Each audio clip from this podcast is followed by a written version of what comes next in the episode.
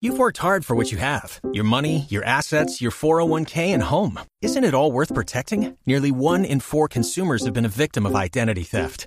Lifelock Ultimate Plus helps protect your finances with up to $3 million in reimbursement. LifeLock alerts you to identity threats you might miss, and if your identity is stolen, your dedicated U.S.-based restoration specialist will work to fix it. Let LifeLock help protect what you've worked so hard for. Save 25% off your first year on LifeLock Ultimate Plus at lifeLock.com/slash-aware. Terms apply. Boombox. ¿Por qué las relaciones afectivas que tengo no son estables? Me gusta la asertividad porque nos invita a la prudencia, que lo que debe motivar nuestra palabra es siempre el amor.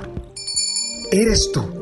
Y eso ya es la base para salir a conquistar muchas metas, para luchar por dar una mejor versión y disfrutar la vida de manera plena. Tú sabes.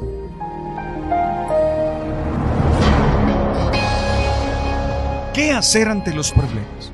¿Qué hacer ante los conflictos? ¿Qué hacer ante las dificultades? Lo primero es aceptar que están allí. Lo primero es entender que nuestra condición humana pasa por esas experiencias. No está bien que pretendas vivir una vida sin dificultad, sin problemas, sin conflictos. Y no está bien porque no es real, porque no te prepara para el diario vivir, porque te hace vivir en una nebulosa, te hace existir en un mundo ideal que no está presente en tu cotidianidad. Sí, lo primero es que nosotros entendamos que las situaciones difíciles forman parte de nuestra vida y que de alguna manera las aceptemos y las celebremos, porque ellas nos hacen crecer, porque ellas nos impulsan, porque cada vez que solucionamos, cada vez que desbordamos una de esas bardas, uno de esos obstáculos, cada vez que resolvemos esos conflictos, que desatamos esos nudos, somos mejores seres humanos, somos mejores personas. Claro, tú y yo no vivimos a la casa de problemas, no salimos a la calle a encontrar problemas. No, no estamos obsesionados con ellos, pero sabemos que llegan y que cuando llegan los tenemos que aceptar y los tenemos que enfrentar con libertad, con inteligencia y con mucha responsabilidad. ¿Qué hacer entonces ante las dificultades?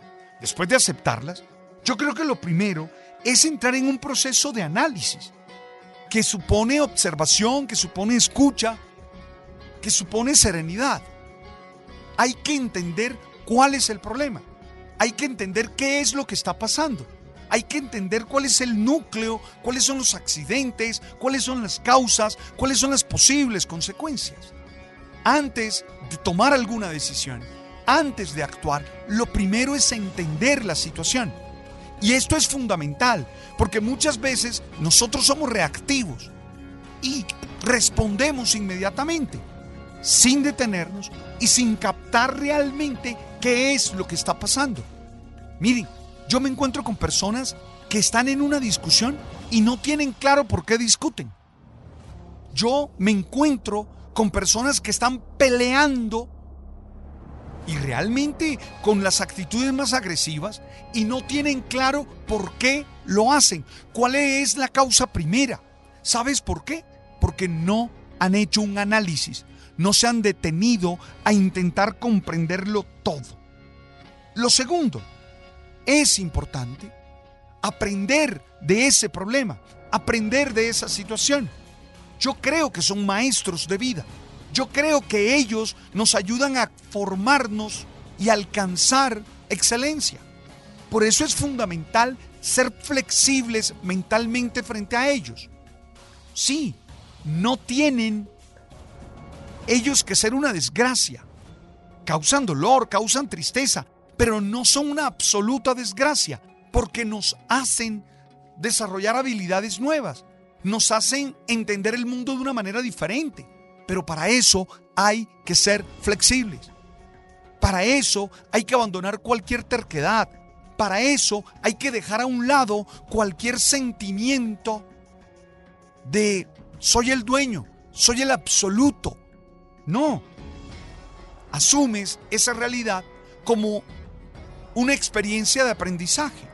Ahora, lo tercero es que sí tienes que saber contestar.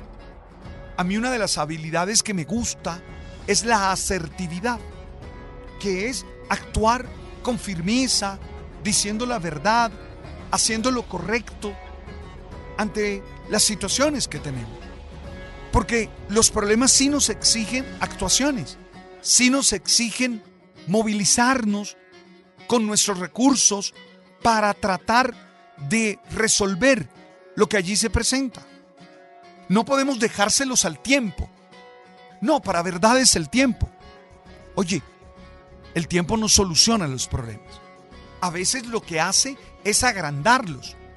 A veces lo que hace es volverlos más complejos. Por eso es muy importante saber contestar, saber enfrentarlos, saber actuar, saber decir. Otro elemento es fundamental tener claro cómo se relacionan ellos, si se alinean o no, si se articulan o no al proyecto de vida que tenemos. Y desde allí sacar la importancia, sacar si son valiosos o no para nuestra vida. Porque no le podemos dar a todos los problemas el mismo valor, el mismo peso. No podemos pretender que tengan la misma importancia. Y eso solo lo sé cuando me doy cuenta si están alineados o no con mi objetivo fundamental, cuando me doy cuenta si afectan o no mi búsqueda. A veces nosotros perdemos el tiempo en situaciones que son realmente muy pequeñas y que no tienen importancia en nuestra vida. A veces veo a personas pelear por nimiedades, por cosas que no valen la pena, porque no cambian la vida. Muchas veces peleas con tu pareja por cosas que se pueden obviar. Muchas veces armas unos conflictos con tus hijos por cosas que no alteran el orden, que no alteran el ritmo, que no alteran el sentido de la vida. Y no tienen por qué hacer que tú le gastes tanto tiempo. Y un elemento más. Yo creo que todos los problemas hay que asumirlos desde una experiencia espiritual que me haga saber que soy capaz de vencer, que me haga saber que soy capaz de solucionar, que soy capaz de salir adelante. A mí, que soy un cristiano, me encanta cuando Pablo por allá en Filipenses capítulo 4 versículo 13 dice, todo lo puedo en Cristo que me fortalece. Y me gusta porque es una actitud optimista frente a la vida no es que todo te vaya a salir fácil, no es que todo se vaya a resolver, no es que vayan a caer del cielo las soluciones de tus problemas. No, a veces pasarás por momentos de llantos y de sufrimiento, pero saldrás adelante. Todo lo puedo. De que la experiencia espiritual te empuje a ser una persona consciente de que tienes maneras, recursos, habilidades, capacidades, personas que te ayudan a vencer. Hoy quería decirte eso a ti, que tal vez estás abrumado frente a esa situación. Hoy te lo quería decir a ti, mujer, que tal vez sientes que no tienes fuerzas. Hoy quería decírtelo a ti, que estás al borde de decir ya no puedo más. Sí puedes. Y aquí hay unas claves para que con tranquilidad, con serenidad, con seriedad, enfrentes esta situación y la puedas vencer. Yo estoy seguro que siempre es bueno yo estoy seguro que siempre puedes y que vas a celebrar. No lo olvides, vas a celebrar. Ánimo, gracias por estar allí y gracias por compartir conmigo este mensaje que busca ser alimento para el alma y para el espíritu. Nos vemos y nos escuchamos en Spotify, en Deezer y también en Apple. ¡Hey! Tú sabes.